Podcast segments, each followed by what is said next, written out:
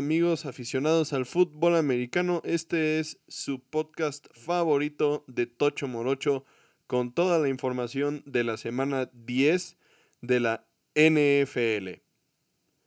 En el episodio de esta semana traeremos las noticias más importantes que nos dejó esta semana, además de algunas lesiones importantes que tendrán impacto en las semanas siguientes algunos regresos de jugadores, algunos jugadores que venían de lesiones, otros de su sillón y que tuvieron buenas actuaciones en la semana para sus equipos y también lo mejor de los juegos más relevantes de la semana. Empezamos con las lesiones porque no, son temas que no nos agradan mucho, entonces vamos a empezar para dejarlos de un lado lo más rápido posible. Una de las más dolorosas fue la lesión de Chase Young. El defensivo de Washington no podrá terminar su segunda temporada debido a una lesión que sufrió esta semana en el juego contra Tampa Bay. Salió a la mitad del segundo cuarto tras intentar un rush contra Tom Brady. Se une a Ryan Fitzpatrick, quien también ya se anunció esta semana que se ve muy difícil que pueda regresar esta temporada, y a Montez Sweat en la lista de lesiones importantes. En este caso, Sweat tiene una fractura de mandíbula de la cual se está recuperando y probablemente lo podamos ver de regreso en aproximadamente dos semanas. Sí, la verdad es que esta lesión de Chase Young es muy desafortunada en general para la liga, no solamente para Washington, porque pues al final de cuentas Young fue el jugador defensivo novato del año y perder a un jugador tan joven con tanto futuro, pues es bastante doloroso, parecido a lo que tuvimos que ver la, la temporada pasada con Joe Burrow, es exactamente la misma lesión, es un, una ruptura del ligamento cruzado anterior de la rodilla y pues estas lesiones son complicadas, la verdad la medicina ha mejorado muchísimo y la recuperación también es mucho mejor y entonces los, los jugadores regresan bastante bien de estas lesiones, pero no deja de ser desafortunado y también no deja de tener cierto riesgo de que la parte mental de tener que regresar y Agarrar ritmo otra vez. Sí, tener que jugar simplemente sobre una rodilla que te operan y que te reconstruyen, pues no siempre es tan fácil. Entonces, esperemos que Young pueda recuperarse al 100% y que la próxima temporada podamos verlo de nuevo desempeñando un gran papel, como lo había venido haciendo hasta ahorita, para los Washington Football Team.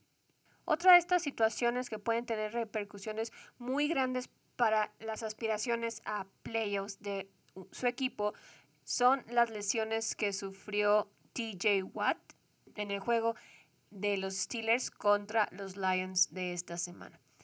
Tuvo lesiones de cadera y de rodilla y aún no se decide el estatus para esta semana de TJ Watt. No sabemos qué tan grave es hasta el momento esta combinación de lesiones, cuánto tiempo estará fuera y si estará fuera.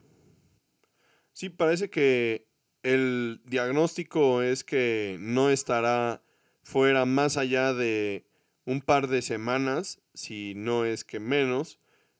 Entonces, la verdad, la gravedad de sus lesiones no es tan relevante, pero sí ya tuvieron que jugar sin él en el partido de la semana 10 contra los Leones y la verdad es que sí se notó la falta que les hace en el campo TJ Watt a los Steelers y seguramente sí estará fuera esta semana en el juego contra los Chargers y pues obviamente es, es, una, es una baja bastante importante. Los Chargers tampoco están pasando por un buen momento. Los Steelers deben de seguir con el paso ganador para mantener su lugar dentro de los playoffs. Y justamente los Chargers son uno de los equipos que más van a presionar por esos lugares, entonces necesitan continuar ganando y un juego entre ellos evidentemente les daría el criterio de desempate que sería muy importante entonces esta, este juego, eh, la baja de, de TJ Watt para este partido puede ser extremadamente importante. A mí lo que me preocupa aquí es que ya es la segunda vez esta temporada que tenemos que dar este tipo de noticias sobre TJ Watt. Como bien hemos dicho en episodios anteriores, el valor de un jugador está en qué puede demostrar en el campo, por más talento que sepamos que tenga. Entonces, hay que estar muy al pendiente de lo que pasa con TJ Watt porque estas situaciones no se pueden repetir en lo que resta temporada o en las temporadas siguientes si queremos que pueda sacarle provecho a todo lo que se dice de él y todo lo que sabemos que tiene para dar.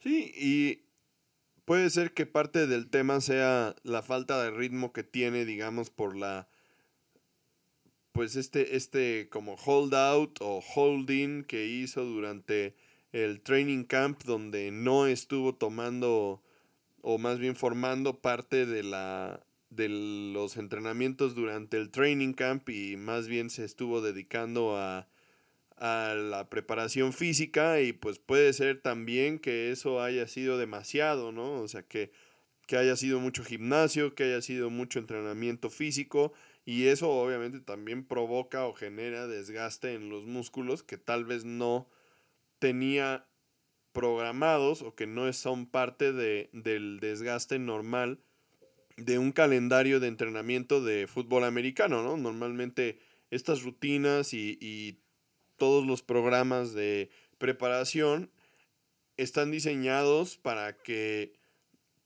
haya un pico del desarrollo de, de fuerza muscular previo al, al, inicio de los training camps, donde entonces empieza a bajar un poquito la carga de, las pesas y de, de, la preparación física para empezar a prepararte en los temas de fútbol americano, que son pues cosas de campo. Entonces, tal vez él excedió un poco ese límite y ahora esté pues pasándole factura un poco este, e, estas cosas, ¿no? O sea, e, es, es completamente posible. Y para la mala suerte de los Steelers no es el único jugador clave que va a estar fuera esta semana contra los Chargers. También van a tener que jugar sin Minka Fitzpatrick, quien fue puesto en la lista COVID ayer lunes.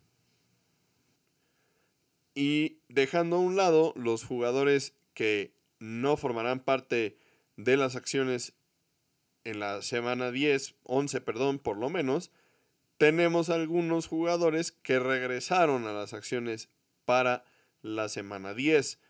Por un lado, Aaron Rodgers, de quien hablaremos un poquito más adelante, pero en ese mismo juego entre los Packers y los Seahawks, regresó también Russell Wilson, que sufrió su primer blanqueada en su carrera contra Green Bay.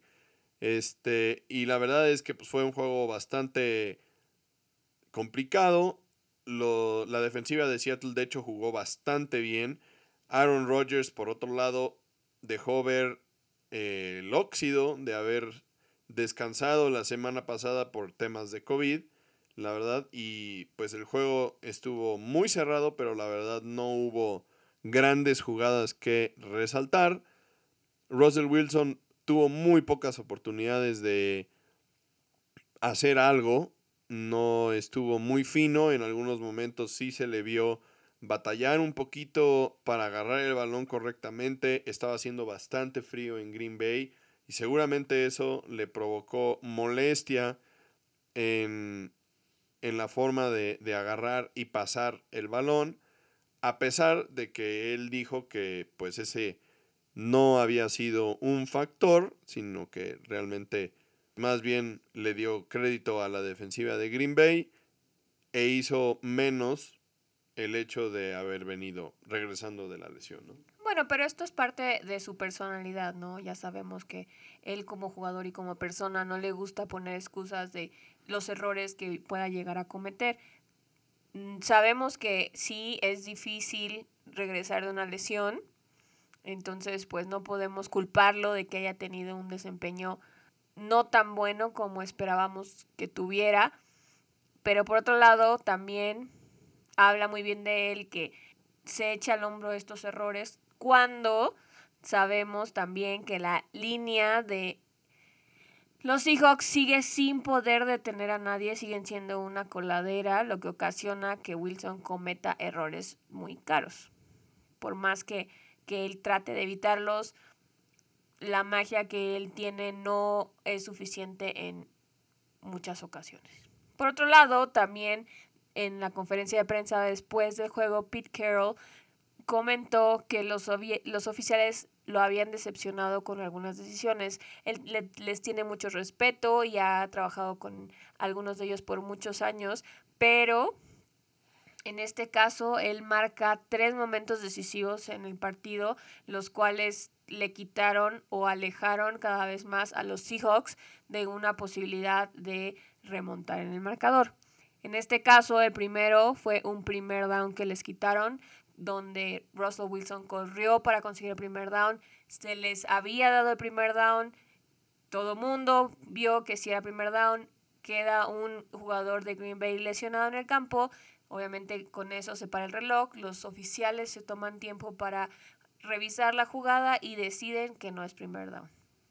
En la segunda ocasión es un fumble de Aaron Rodgers en el que marcaron que Green Bay recuperó el balón, cuando Pete Carroll dice que claramente su jugador defensivo cayó sobre el balón y siempre tuvo el control de la bola y que se ve claramente como Aaron Rodgers mete sus manos abajo del jugador para robarle el balón cuando él ya debía de tener el control. Y el tercero y más costoso fue la intercepción a Russell Wilson dentro de la zona de anotación en un tercero y diez, donde podían haber conseguido por lo menos un gol de campo que empataría el juego en ese momento, ya que Green Bay iba arriba por tres puntos. En este caso, lo que pasó es que el defensivo hace la intercepción, pero a la hora que cae con el suelo pierde el control del balón, pero de todas maneras los oficiales marcan esta jugada como intercepción. Puede que Pete Carroll tenga razón y que estos hayan sido situaciones muy costosas para Russell Wilson y los Seahawks, pero como siempre hemos dicho en este podcast, si no quieres que esto pase, no te pongas en esas situaciones, ¿no? Entonces, sí, esto fue parte del motivo de la blanqueada de Russell Wilson, pero no necesariamente fue la razón principal. Y hablando de otro jugador que regresó, pero en este caso no de una lesión, sino de su casa, fue Cam Newton, quien de forma triunfal regresó como hijo prodigio a Carolina en el juego contra los Cardenales. Newton regresó debido a que Sam Darnold tuvo una lesión y seguramente va a tener que estar fuera varias semanas y ante también el bajo desempeño que ha tenido Darnold en las últimas semanas, la directiva y el coach Matt Rule de los de las Panteras decidieron que era eh, una buena oportunidad darle chance a Cam Newton de regresar en un contrato que tiene hasta 10 millones de dólares eh, en incentivos por este año. Y si las cosas salen bien, seguramente pues podrían considerarlo para los años consecutivos. Y pues hasta el momento las cosas van bien. Newton participó en nueve jugadas, completó tres de los cuatro pases que tiró para 8 yardas y un touchdown. De hecho, las primeras dos jugadas en las que estuvo en el campo fueron touchdowns. Uno por tierra, en el que Christian McCaffrey tuvo una gran bloqueada para poder finalmente permitirle a Newton entrar a Lenson. Y el otro, ya lo mencionamos, por pase. También el head coach Matt Rule dijo que pues tiene toda la intención de darle la gran mayoría de las repeticiones en los entrenamientos de esta semana con miras a que sea el coreback titular de Carolina para la semana 11. Entonces esperemos a ver qué sucede con esto, ya que pues sí, efectivamente Cam Newton durante mucho tiempo y durante prácticamente todo el tiempo que estuvo en Carolina fue uno de los jugadores más emocionantes de ver y puede ser que este regreso le venga bien y nos permita ver al Cam Newton de antaño y que tenga pues un segundo aire bastante interesante, ¿no? Aquí lo curioso es que su salida de las Panteras no fue en hombros. Tuvieron un, un desacuerdo y entonces cada quien se fue por su camino. Entonces, pues sí es muy interesante ver cómo se dejan al lado, de lado todos estos problemas anteriores y los egos para que regresen a una situación en la que tanto el equipo como Cam Newton puedan beneficiarse de, lo que está ocurriendo, ¿no? Veremos si pueden mantener esta relación amigable después de el problema que tuvieron anteriormente. Eh, es importante mencionar que el problema que tuvieron anteriormente fue con un equipo de Carolina del que no queda prácticamente nada. El gerente general en aquel entonces era David Gettleman, quien ahora está en Gigantes. El head coach era Ron Rivera, quien ahora está en Washington. Y el dueño también era otro, ahora es David Tepper. Y este señor nunca tuvo una relación con Cam Newton. Entonces, sí, por un lado, regresa él al equipo que lo drafteó, pero realmente este equipo es completamente diferente al que estuvo Cam Newton. Y entonces esos problemas que tuvo y las diferencias que tuvo con la directiva en aquel entonces, pues ya prácticamente no existen porque ninguno de esos directivos sigue en el equipo. Entonces es una, es una situación bastante extraña en la que regresas tú a la empresa, digamos, entre comillas, en la que estuviste, pero tú regresas y nadie de los que estaban ahí antes está ahí, ¿no? Obviamente tiene algunos eh, compañeros o ex compañeros que todavía siguen ahí, como es el mismo Christian McCaffrey. Pero efectivamente, estos problemas que, que, tú mencionas y que fueron la causa de la salida de Newton en aquel entonces, quedan anulados porque ninguno de los directivos, ni de los coaches, ni, ni, nadie de, de la estructura jerárquica, digamos, de las Panteras en aquel entonces está todavía en el equipo y entonces existe esta posibilidad de que él regrese y no se encuentre con ninguno de estos temas. Y el otro lado de la moneda es un jugador que no regresa, más bien se va. Le'Veon Bell deja a los Ravens después de seis juegos. Hoy, martes, fue puesto en waivers. Tienen 24 horas para alguien, algún equipo reclamarlo y si no, se vuelve agente libre. La verdad es que parece como disco rayado ya el tema de Levión Bell, lo hemos mencionado muchas veces.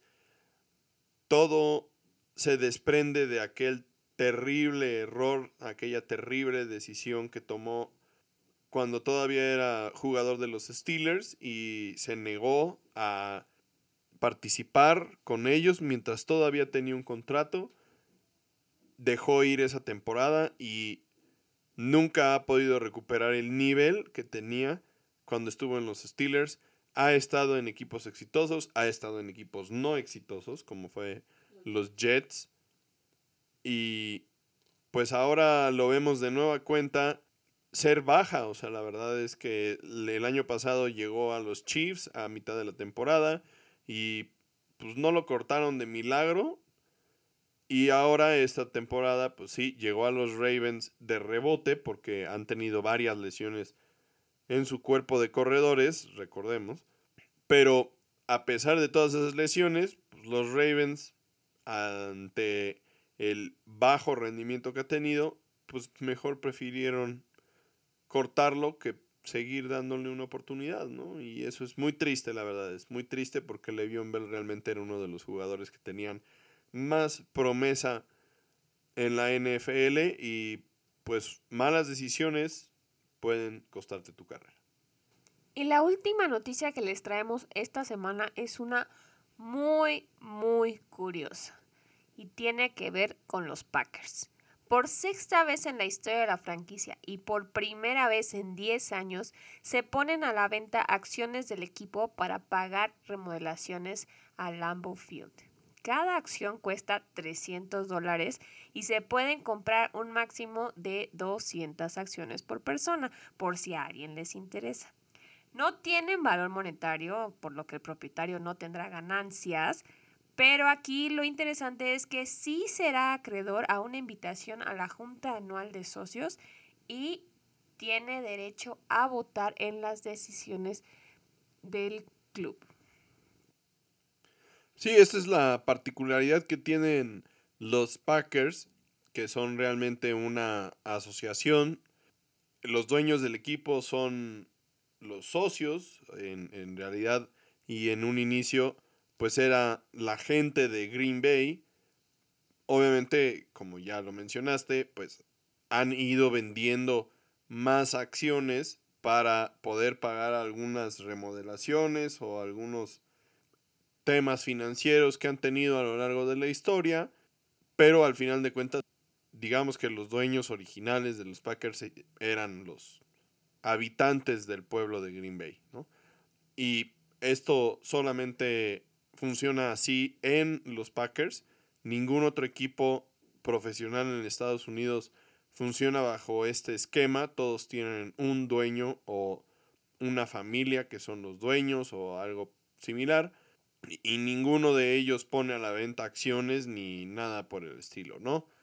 La particularidad esta de que puedas votar en las asambleas de socios, pues sí es curioso porque al final de cuentas, pues sí, se toman decisiones respecto a los movimientos que van a tener como equipo, como empresa, y pues en teoría todos los que compran acciones sí tienen un, una voz en esas asambleas, entonces pues la particularidad y lo curioso que es el caso de, de los empacadores de Green Bay, y pues bueno, para cualquier interesado, ahí están las acciones. 300 dólares son 6 mil pesitos. Más 35 dólares de, para procesar. Muy bien. Tu aplicación.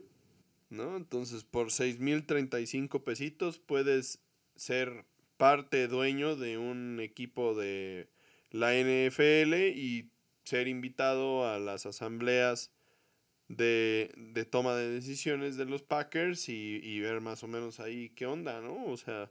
Estaría muy interesante, ¿no? O sea, aquí la única restricción es que tienes que tener una dirección en Estados Unidos o Canadá, no puedes, se supone, hacer una compra de fuera de esos dos países, pero pues si ustedes conocen a alguien que viva allá, pueden pedirle prestada su dirección para que les llegue su certificado de dueño de las acciones a esa dirección y pues tienen hasta febrero 22 del 2022 para hacer su compra de acciones. ¿Tú qué opinas, JC? ¿Comprarías acciones de los Packers aunque no, fue, no eres fan de los Packers? Solo con tal de ser parte de una asociación de ese nivel y decir, ¿sabes qué? Esta semana no puedo porque me voy a la junta de socios de los Packers porque tengo que votar. Pues sí, sí es una situación muy curiosa, ¿no? Estamos de acuerdo que no, como ya lo comenté, es algo que normalmente no verías en ningún otro equipo profesional. Existen algunos otros, por ejemplo, pues el Barça o el Real Madrid, que también son equipos que, que tienen socios y que en teoría la, la gente que tiene acciones son los que votan, ¿no? Igualmente no tienen, no, no generan utilidad de esas, esas acciones que tienen para los equipos de fútbol, pero pues sí, sí, sí participan en las asambleas y votan y todo esto, ¿no? Obviamente, pues es, es muy curioso y, y sí podría ser bastante entretenido, digamos, participar en este tipo de, de decisiones del, del, equipo. Y aunque digamos que pues, solamente, tienes obviamente tu voto y, y eso es importante, pues también hasta cierto punto estás cooperando para la remodelación del estadio de, de los Packers, ¿no? Del Lambeau Field, que es un lugar histórico, que es un lugar increíble, la verdad. Nosotros hemos tenido la oportunidad de ir y conocer el pueblo y el estadio y la verdad es que es un lugar que es muy muy diferente a cualquier otro estadio o ciudad donde hay un equipo de, de NFL, ¿no? Y es, es eso también pues es, es parte importante de este asunto, ¿no? Bueno, pero no me contestaste. Si tuvieras la oportunidad, ¿comprarías las acciones? Pues yo creo que sí, nada más por la curiosidad de, de decir que eres socio de los Packers, ¿no? Es como esa gente que compra una estrella, ¿no? Decir, es que yo tengo una estrella que nombré. Sería, la verdad es que dejando de lado de si eres fan o no de Green Bay, sería muy interesante poder tener acceso a pues no información, pero a, ese tipo de, experiencias que en realidad pues de ninguna otra forma tendrías esa posibilidad de ver cómo funciona un equipo de la NFL de tras bambalinas en el sentido administrativo, ¿no? Este sería como un ejercicio muy interesante, así que pues si alguien nos quiere regalar una acción, si alguien le sobra seis mil pesos, la verdad es que estaría muy curioso ver cómo se desarrolla toda esta situación dentro de los Packers. Y pasando a los partidos de los que vamos a platicar esta semana, tenemos uno que fue un descalabro impresionante, el juego entre los Bucaneros y Washington, que terminó 29-19 a favor del equipo de la capital estadounidense. Y la verdad es que fue un partido muy sorprendente. Recordemos que Washington ya el año pasado en playoffs fue realmente el único equipo que estuvo cerca de ganarle a Tampa Bay en los playoffs. La verdad es que sí les costó bastante trabajo ganar ese partido. Recordemos que además de todo Tampa Bay visitaba Washington y la defensiva de Washington se los hizo muy complicado en aquel entonces y también se los hizo muy complicado este año al grado de que consiguieron la victoria para el equipo de Washington. Sí, como ya habíamos mencionado en algunas ocasiones, Tampa Bay ha batallado con equipos que pueden presionarlos con cuatro jugadores y dejar al resto a cobertura. Washington logró hacer esto consiguiendo dos intercepciones temprano en el juego de las que Tampa Bay no pudo recuperarse. Aquí hay algo muy interesante que ya habíamos también mencionado, es que por más que Tom Brady sea el GOAT, el greatest of all times, y que nadie puede discutir eso, tiene una particularidad que entra como en pánico si lo presionas continuamente. O sea, él está acostumbrado a tener todo el tiempo del mundo para hacer lo que él quiere y si tiene, se enfrenta a una defensiva que lo pone en jaque y que lo está persiguiendo y que lo tiene en la mira, todo su proceso de pensamiento y todo lo que él trae en la cabeza hace como cortocircuito y deja de funcionar. Y esto es mucho de la razón por la que Tampa Bay sucumbió ante Washington.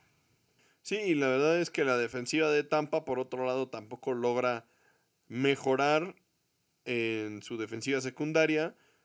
Y a pesar de que recuperan a los profundos que tenían lesionados, ¿no? Porque recordemos que tuvieron juegos en los que pues hasta tuvieron que recurrir a contratar a Richard Sherman y ponerlo a jugar de inmediato porque no había quien jugara. Y entonces recuperan estos jugadores, pero recuperar a sus jugadores titulares, pues tampoco los, los está ayudando a frenar a las ofensivas aéreas eh, rivales. Y pues la verdad esto les complica mucho y entonces empieza a mermar también la muy buena defensiva por tierra que tienen y entonces al final terminan pues regalando todo, ¿no? O sea, ya como no puedes detener la defensiva por aire, pues empiezas a, preocuparte más por tener que botarte a cobertura y entonces empiezas a descuidar la defensiva por tierra, que es muy buena, y entonces también empiezan a, a permitir ganancias importantes por tierra a las que no nos tenían acostumbrados, ¿no? O sea, recordemos que al inicio de la temporada esta defensiva de Tampa Bay tenía muchos juegos de no permitir corredores de más de 50 yardas y ahora ya tenemos dos o tres juegos consecutivos en los que sí permiten corredores de más de 50 yardas y entonces empieza a, desmoronarse el juego defensivo de, Tampa Bay porque no pueden parar el, el juego aéreo rival. Pero también hay que darle crédito a Washington, quien llegaba a este juego sin muchas esperanzas de conseguir una victoria. Pero lo dejaron todo en el campo, aunque fue una victoria muy costosa, como ya habíamos mencionado porque pierden a Chase Young y algunos otros jugadores en el camino. Pero no solo la defensa se vio bien distrayendo y persiguiendo a Tom Brady, también la ofensa logró hacer jugadas muy buenas.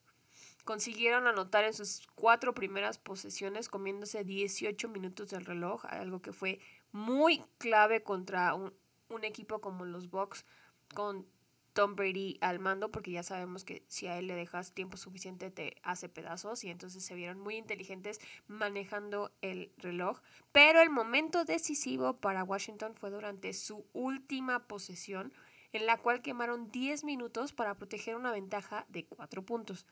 Como bien sabemos, a Ron Rivera le gusta tomar riesgos y esta vez no fue la excepción. Decidió jugársela en cuarto down en la yarda 1 de Tampa Bay, lo cual terminó en un touchdown de Antonio Gibson. Por un lado, Heineke se vio bastante bien, no cometió errores, pero por otro lado, lo que hablábamos de la defensiva de Washington, lograron interceptar a Tom Brady en sus primeros dos drives. De ahí como ya mencionaste, Washington logra sacar puntos en sus primeros cuatro drives y ya esa desventaja es insuperable para los Bucaneros.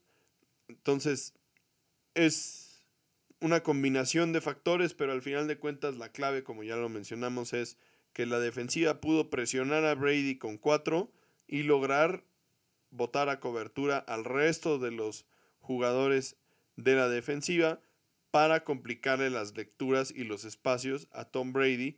Y esto es históricamente la clave del éxito. El tema, pues, es que son pocos los equipos que pueden llevar a cabo este tipo de planes de juegos porque necesitas tener a cuatro frontales que sean súper, súper dominantes y en este caso Washington sí lo logró. Una nueva dinámica que vamos a tener en los episodios de aquí en adelante va a ser tener una pregunta clave por cada juego que discutimos. En este caso vamos a empezar con el de los Bucks y Washington y la pregunta clave para ti, JC, es ¿qué está pasando en Tampa Bay? Esta situación de que hayan perdido contra un equipo como Washington que va 3-6 es de preocuparse? Pues mira, la verdad es que las derrotas que ha sufrido Tampa Bay en los últimos juegos, recordemos que también perdieron contra los Santos la última vez que los vimos en el campo porque descansaron la semana pasada y ahora vuelven a perder contra Washington. Ambos equipos son equipos que tienen esta característica defensiva de la que estamos platicando, ¿no? Y que también lograron establecer un juego por tierra, cometer pocos errores, mantener a Brady en la banca y entonces eso es parte del buen plan de juego, digamos, para neutralizar a los Bucaneros. Por otro lado, el año pasado, recordemos que también hacia la mitad de la temporada los Bucaneros iban también con un récord de 7-5, no estaban teniendo una muy buena temporada, parecía que no lo iban a lograr. Finalmente se meten a los playoffs como wild card y son campeones del Super Bowl. Entonces realmente no puedes descartar a un equipo que está liderado por Tom Brady, por las características que tiene, pero sí parece que este no es un equipo que sea imbatible y por lo tanto pues creo yo que si eres aficionado a los Bucaneros, pues sí debes de estar un poco preocupado porque que la receta para ganarle a los Bucaneros se volvió de dominio público y entonces varios equipos van a intentar eh, esto mismo y además de todo, obviamente la competencia en los playoffs pues es la mejor, ¿no? Entonces te vas a enfrentar a los mejores equipos y todos van a intentar hacerte exactamente lo mismo. Ahora, no descartemos de nueva cuenta, o sea, Tom Brady es Tom Brady y el año pasado perdieron dos veces con los Santos y la tercera, que era la que contaba en los playoffs, les dieron una arrastrada. Entonces tienen la capacidad de ellos mismos hacer un, par de, un plan de juego que ataque y neutralice lo que tú estás intentando hacer. Claro que sí lo tienen y lo pueden hacer. Entonces, Descartarlos, para nada. Pero ser el equipo ampliamente favorito, me parece que ya no es tan claro esta, esta situación. O sea, creo que sí son un equipo que puede ser vencido y además de todo, la receta ya está publicada. A mí me parece que sí habría que preocuparse un poco porque yo no los veo como el equipo de la temporada pasada. Sí, tuvieron altos y bajos, como bien mencionas, pero a diferencia de la temporada pasada, que después del bye Tom Brady regresó al 100% y después del bye no perdieron ni un juego más. Tenemos ahora un Tom Brady que regresa del bye bastante desencanchado, ¿no? O sea, un Tom Brady que termina perdiendo contra un equipo con récord perdedor. Es algo que, que no se debería de estar viendo a, estas alturas, ¿no? Y, no estamos diciendo que sea solo culpa de Tom Brady, pero como organización los, los Bucks puede que, como bien dices, ya estén dejando dudas de que puedan repetir como campeones. Eso que mencionas de los buys del año pasado es muy cierto. Efectivamente, el buy el año pasado para los Bucaneros cayó hacia el final de la temporada y les ayudó muchísimo a pulir algunos detalles y luego después del bye efectivamente no volvieron a perder un solo partido hasta el Super Bowl. Y en este caso, en esta temporada, pues su bye cayó a la mitad de la temporada y pues ya perdieron su siguiente partido. Entonces no tendrán esta oportunidad de pulir o limar las asperezas que tengan y más bien pues tendrán que salir adelante con pura bilis, ¿no? O sea, realmente mucho esfuerzo y, y, preparación porque no van a tener otra oportunidad de descansar, analizar lo que está sucediendo y preparar los siguientes juegos con más calma. O sea, a partir de este momento todo va a ser uno tras otro y al final de cuentas es cierto, ¿no? O sea, eres campeón del Super Bowl y te conviertes automáticamente en el equipo a vencer. Y todos los equipos van a intentar dar su mejor esfuerzo. Entonces eso también es una presión agregada. El siguiente juego que queremos platicarles es el juego que también ya les habíamos dicho la semana pasada que iba a ser muy, muy interesante. El juego entre los Vikings y los Chargers. En este caso, los que salieron vencedores fueron los Vikings 27-20. Los Vikings se fueron al medio tiempo arriba por 3. Pero esta ya era una situación que veíamos venir en varias ocasiones donde no podían mantener esa ventaja y se desinflaban después del medio tiempo. Por eso el nerviosismo se hizo presente porque, como bien sabemos, no habían podido proteger esas diferencias. Y cuando los Chargers anotan un touchdown en un drive de 75 yardas y 20 jugadas, las cosas no pintaban bien otra vez. Pero esta vez los Vikings pudieron despertar y responder con un drive propio de 66 yardas, 9 jugadas que terminó en un touchdown.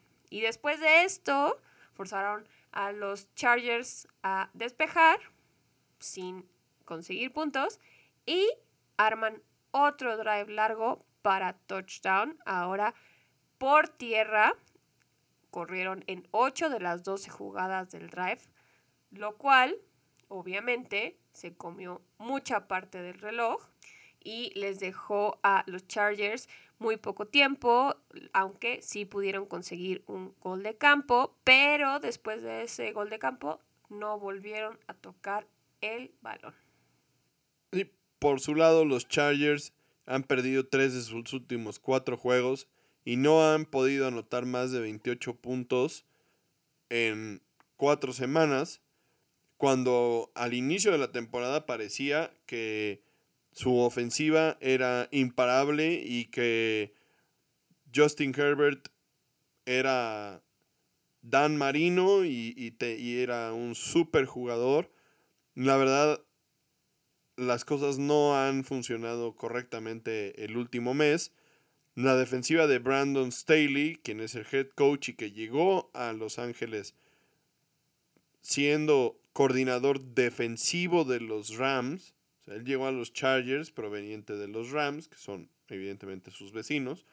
Él era su coordinador defensivo y en parte lo que buscaban era mejorar esa parte de, de su juego a pesar de que el buen coach Staley en su época de jugador lo hizo como coreback, entonces tiene una formación bastante completa en ese sentido, pero las cosas no le han venido bien en estos últimos partidos porque a pesar de que había empezado muy bien su etapa como coach o como head coach en los Chargers, pues ahora las cosas no están saliendo correctamente, su defensiva ha permitido al menos 24 puntos en los últimos 5 juegos. Y por otro lado, después de que al inicio de la temporada lograron algo que parecía imposible, que era vencer a los Chiefs y por lo tanto quedarse con el juego eh, hasta, esta, hasta este momento, el desempate entre ellos, ahora por el récord ya están por debajo de los Chiefs y perdieron el liderato de la división oeste de la americana. Entonces, hasta este momento, el último mes ha sido una debacle completa de los Chargers y las cosas se ven complicadas. Pero no solo fueron errores de los Chargers y mal performance lo que fue responsable de que perdieran. También hay que darle crédito a la ofensiva de los vikingos que lo hizo muy, muy bien en ese caso los jugadores clave de Minnesota, hicieron lo que tenían que hacer y lo que les pagan por hacer para darles la victoria. Justin Jefferson, Dalvin Cook y Adam Thielen brillaron e hicieron ver aún mejor a Kirk Cousins, quien terminó con 294 yardas y dos touchdowns.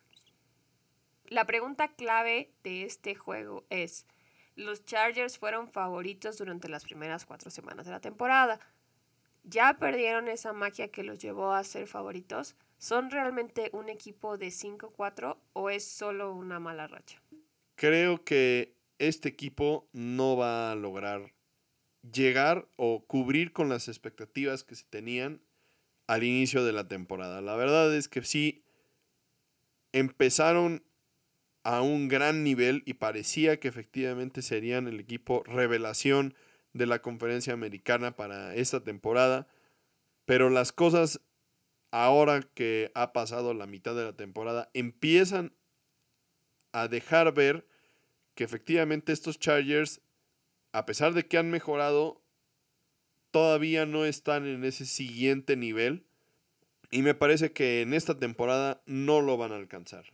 Sí me parece que Justin Herbert es un excelente coreback y que seguramente será muy interesante la batalla entre Herbert y Mahomes en esta división y seguramente lo viviremos por muchos, muchos años, pero creo que este año no es el año de los Chargers.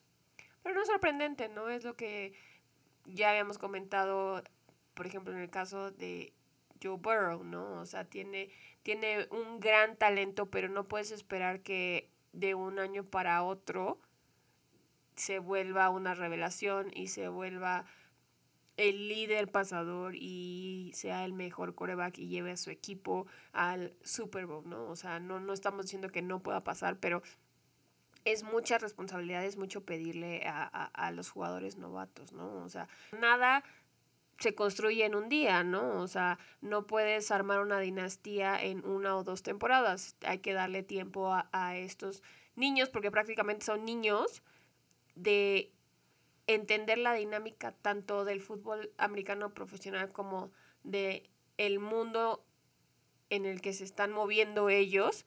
Entonces, no es sorprendente que no, que no vayan a llegar tan lejos como se predecía al principio de la temporada.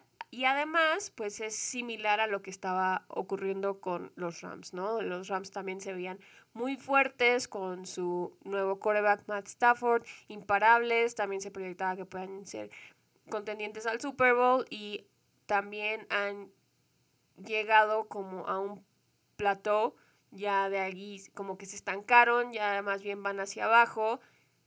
Y si le pasa a un jugador que tiene más de 10 temporadas en la liga, ¿por qué no le podría pasar a un jugador como Justin Herbert que apenas está jugando su segundo año? Sí, yo también lo que creo es que seguramente estos Chargers van a retomar o, o van a mejorar su nivel en las temporadas siguientes, porque además de todo cambiaron al coach esta misma temporada y esta es su primer temporada como head coach Seguramente habrá muchísimo que vaya a aprender durante esta temporada y que podrá aplicar en las temporadas siguientes. Y por lo tanto, pues también tendrá buenas enseñanzas para sus jugadores. Y esta temporada, pues no es el, el momento para ellos, pero seguramente que sí lo será más adelante. Ahora vamos a pasar a un juego que no tiene ni pies ni cabeza. Juego que debió de haber tenido un resultado completamente diferente, pero a fin de cuentas no fue así. ¿De qué juego estamos hablando? El juego entre los Lions y los Steelers, que terminó 16-16, el primer juego de la temporada 2021 que termina en un empate. Esto también significa que los Lions dejaron ir la que pudo haber sido su primera victoria de la temporada y se van con un récord de 0 ganados, 8 perdidos y un empate. Sí, la verdad es que este fue un juego muy complicado por el clima en Pittsburgh. Estaba haciendo bastante frío, pero no lo suficiente para convertir a la tremenda lluvia que estuvo cayendo durante todo el partido en nieve y por lo tanto esto hizo que las condiciones fueran todavía más complicadas, en especial para pues un equipo como los Lions que no están teniendo una gran temporada y Jared Goff pues no es un coreback que esté acostumbrado a jugar en los elementos y por lo tanto si de por sí batalla de forma normal más batalló en este partido. Por otro lado, por, la, por el lado de los Steelers, recordemos que no estaba jugando Ben Roethlisberger por haber dado positivo al COVID. Tampoco estaba contando con Chase Claypool, quien tuvo una lesión en el, en el pie. Y recordemos que también habían perdido a Juju Smith Schuster por el resto de la temporada hace un par de semanas.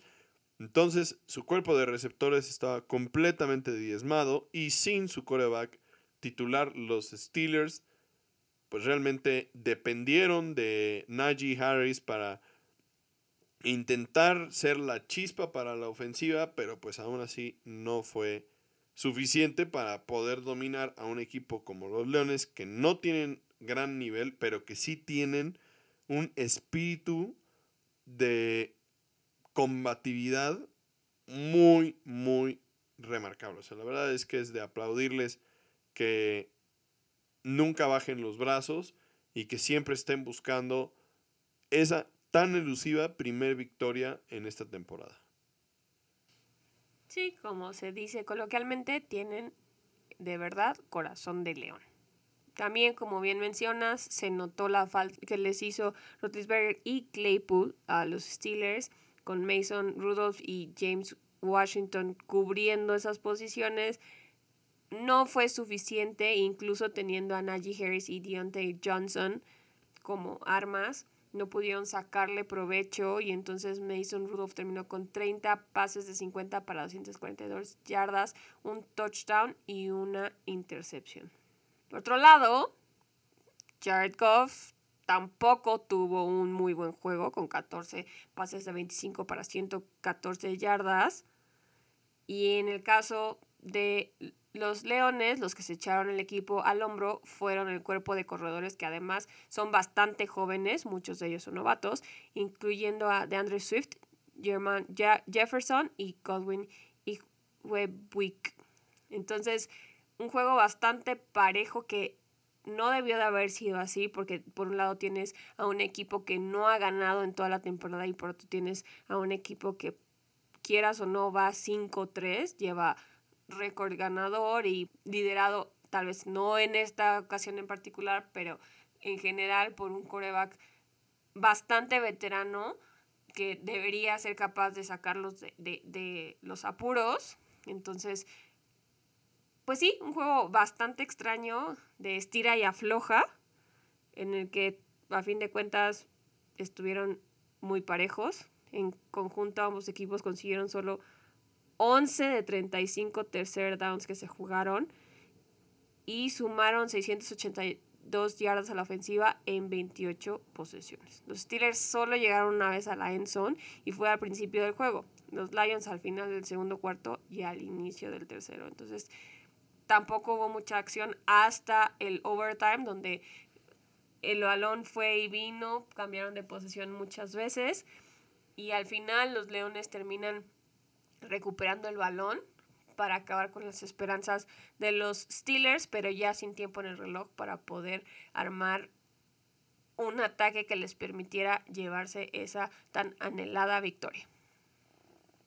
Sí, la verdad es que recordemos, como ya habíamos mencionado, la lesión de TJ Watt, que pues es sin duda el, el líder de esta defensiva y que además de todo, pues sí se nota que les pesó. Y para estos Steelers lo importante es que puedan seguir ganando porque en este momento son el primer calificado de la conferencia americana como comodín si la temporada terminara el día de hoy, ¿no? Obviamente no están calificados, pero si la temporada terminara hoy, ellos serían el primer calificado a playoffs como comodín de la americana. Entonces deben de mantener el nivel para poder por lo menos colarse a la postemporada como, como comodines. Y entonces, como ya decías tú, seguramente si logran que TJ Watt regrese y también que Ben Roethlisberger mantenga el nivel que había tenido hasta este momento en la temporada, seguramente pueden tener lo suficiente para colarse a playoffs, pero claramente que este equipo no tiene el nivel para ser contendiente al Super Bowl en este año. Entonces la, la pregunta clave aquí, las esperanzas de los Steelers recaen solamente en Ben Roethlisberger y TJ Watt. Pues para esta temporada sí, o sea, tienen en Najee Harris a un jugador que se está convirtiendo en la base de su, del equipo, de su ofensiva en particular. Pero todavía no tiene ese nivel de corredor que algunos otros corredores de los, de los Steelers han tenido. Seguramente lo podrá tener en, en temporadas siguientes. Pero por el momento pues, necesitan que, que Roethlisberger levante su nivel y, y todavía sea relevante. Y por otro lado, necesitan también que la defensiva haga jugadas grandes, les regrese el balón en, en, situaciones de campos cortos, que anoten, porque realmente la, la, ofensiva de los Steelers hasta este momento no ha demostrado tener la capacidad de anotar puntos constantemente contra buenas defensivas. Insisto, Najee Harris sí tiene nivel, pero necesitan que lo complemente todavía Ben Roethlisberger y el juego por aire. Y si ni esto no se da, pues tampoco van a poder hacer un buen papel a la ofensiva a lo largo de la temporada. Pasemos ahora a ver la carrera a los playoffs. Esta va a ser la primera semana en la que platicaremos sobre cuál es el estatus de los equipos hacia los playoffs en cada una de las conferencias, quiénes son los que están liderando las divisiones, quiénes son los que estarían calificados como comodines y quiénes son los primeros que quedarían fuera de los playoffs en este momento. Entonces empecemos ahora con la conferencia nacional. ¿Cómo se encuentra la carrera de los playoffs en la conferencia nacional? En este caso, los primeros cuatro lugares, o sea, también los que serían en este momento los campeones divisionales, serían en primer lugar Green Bay con un récord de 8-2. En segundo lugar, Arizona, también con un récord de 8-2. En tercer lugar, Dallas con un récord de 7-2, porque ya tuvieron su bye. Y en cuarto lugar, Tampa Bay con un récord de 6-3.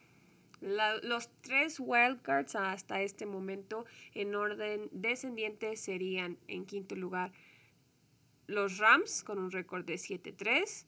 En sexto lugar, los Saints con un récord de 5-4 y en séptimo lugar las Panteras con un récord de 5-5. Aquí los primeros en la fila para conseguir un lugar como wild card serían Minnesota con un récord de 4-5, San Francisco también con un récord de 4-5 y Atlanta con el mismo récord.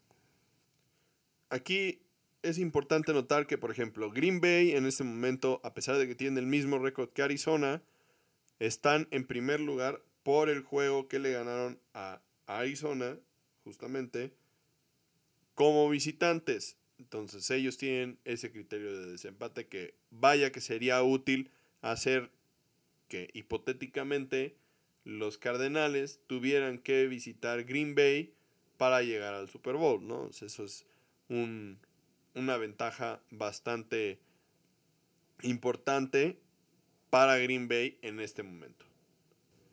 Por otro lado, también las cosas pueden cambiar en cualquier momento.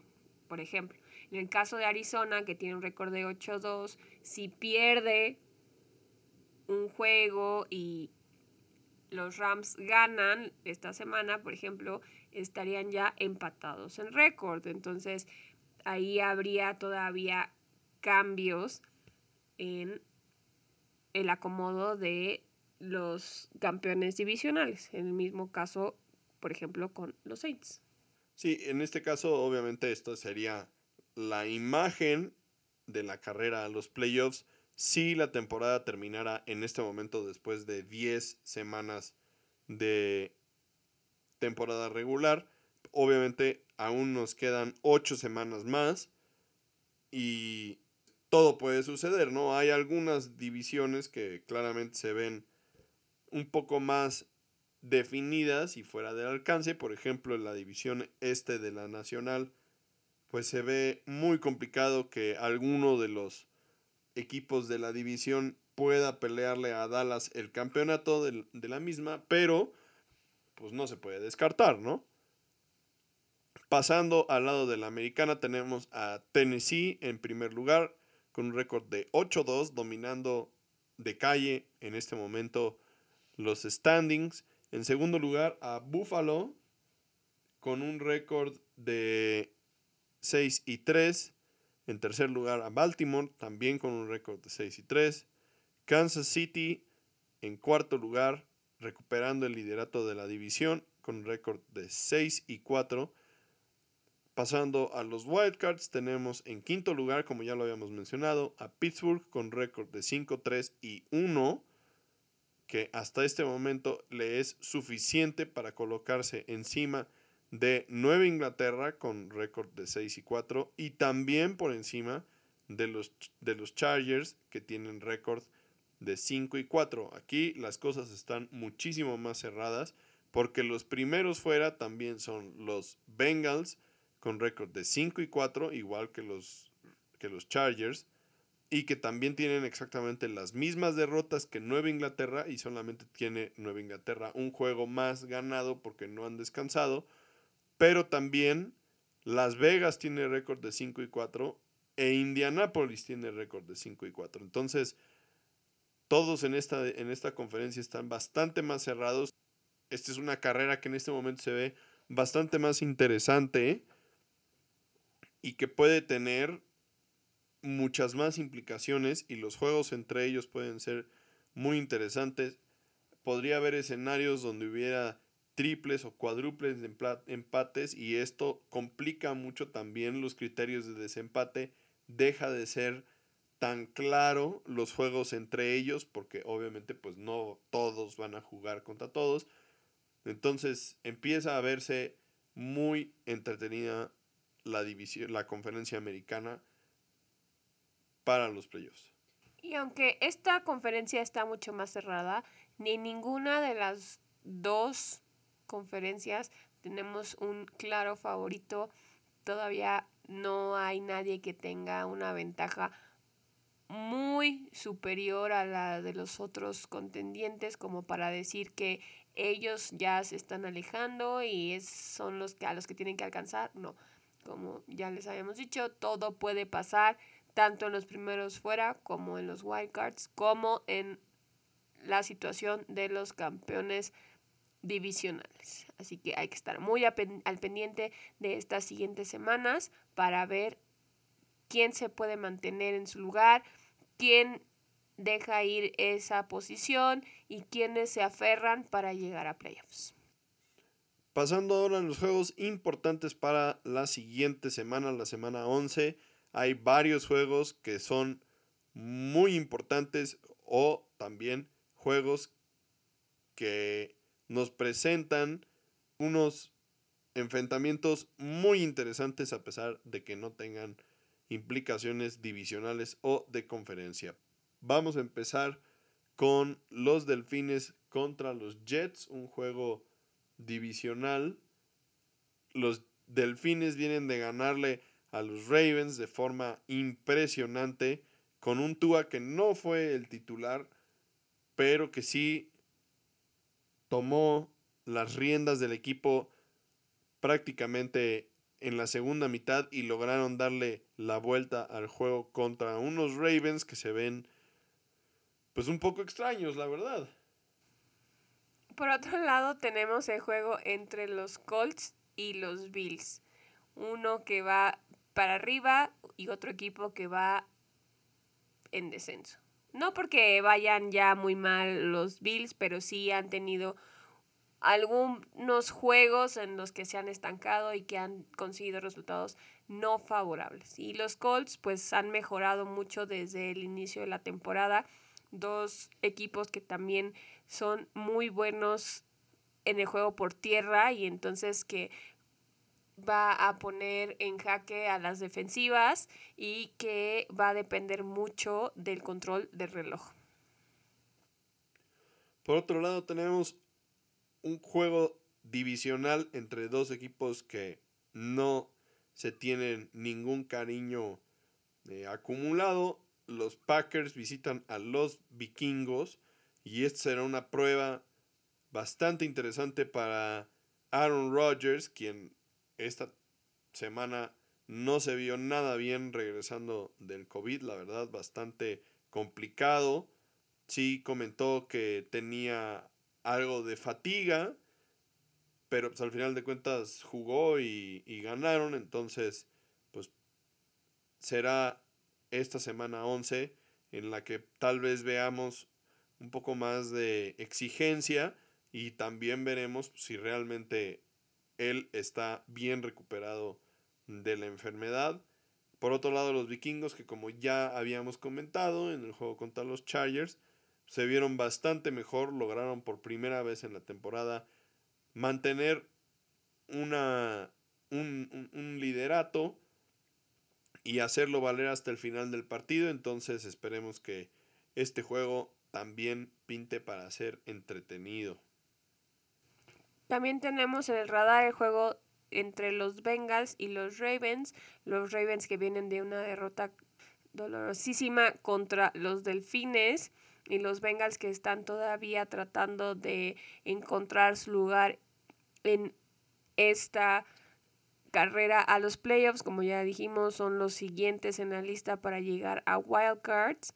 Entonces, están ambos equipos muy motivados por conseguir una victoria esta semana. Sí, y recordemos que los Bengals le ganaron a los Ravens el primer juego entre ellos en la temporada y que tras ese partido los Bengals habían terminado la semana como líderes de la división norte de la americana. Actualmente también se encuentran a un juego de diferencia y si los Bengals le ganaran a los Ravens de nueva cuenta, también terminarían colocándose como líderes de la división y entonces automáticamente pasarían a tener un lugar en los playoffs. Entonces estos son el tipo de juegos donde las cosas se empiezan a poner muy interesantes porque los resultados tienen bastante peso en la carrera a los playoffs. Igualmente tendremos el juego entre los Cardenales y los Seahawks. Unos Seahawks que pues claramente están de capa caída. Y por otro lado los Cardenales que también vienen de una derrota contra las Panteras y buscarán pues desquitarse contra los Seahawks. Pero no será fácil porque jugar en Seattle siempre es complicado. También tenemos un juego muy, muy interesante entre los Cowboys y los Chiefs. Aquí yo creo que algo clave en este juego va a ser que va a ser en Arrowhead, en Kansas City, lo cual puede venirles muy bien a los Chiefs. Sí, y recordemos que los Cowboys y los Chiefs ambos recuperaron el camino de la victoria en la semana 10 después de haber perdido la semana anterior y que por lo menos por parte de los Chiefs se habían generado muchas dudas. Entonces parece que los Chiefs recuperan su nivel. Los Vaqueros también se vieron bastante bien en el partido de la semana pasada. Entonces puede ser un juego que saque chispas, fuegos artificiales. Otro juego de esos que también va a ser muy interesante y que también enfrenta a dos equipos con hambre de victoria después de no haber tenido una muy buena semana es el juego que ya habíamos comentado entre los Steelers y los Chargers. Va a ser muy interesante ver qué pueden hacer los Steelers por segunda ocasión sin jugadores clave y qué pueden hacer los Chargers para retomar el camino de la victoria. En esta ocasión, los equipos que tienen bye van a ser los Broncos y los Rams. Y bueno, con esto terminamos el episodio de esta semana. Esperamos que les haya gustado. Les recordamos que si ustedes también quieren contestar las preguntas clave que hemos comentado en este episodio, pueden dejarnos sus respuestas en nuestra página de Facebook de Tocho Morocho o a través de nuestro correo electrónico si quieren discutir más a fondo alguna de estas preguntas. Esperemos les guste y también disfruten de una semana 11 de la NFL que viene con todo y que enfrenta equipos muy interesantes. Compartan este episodio con sus familiares, con sus amigos, sus novias y sus novios. Y nos vemos por acá la próxima semana. Disfruten del fútbol americano. Chao. Bye.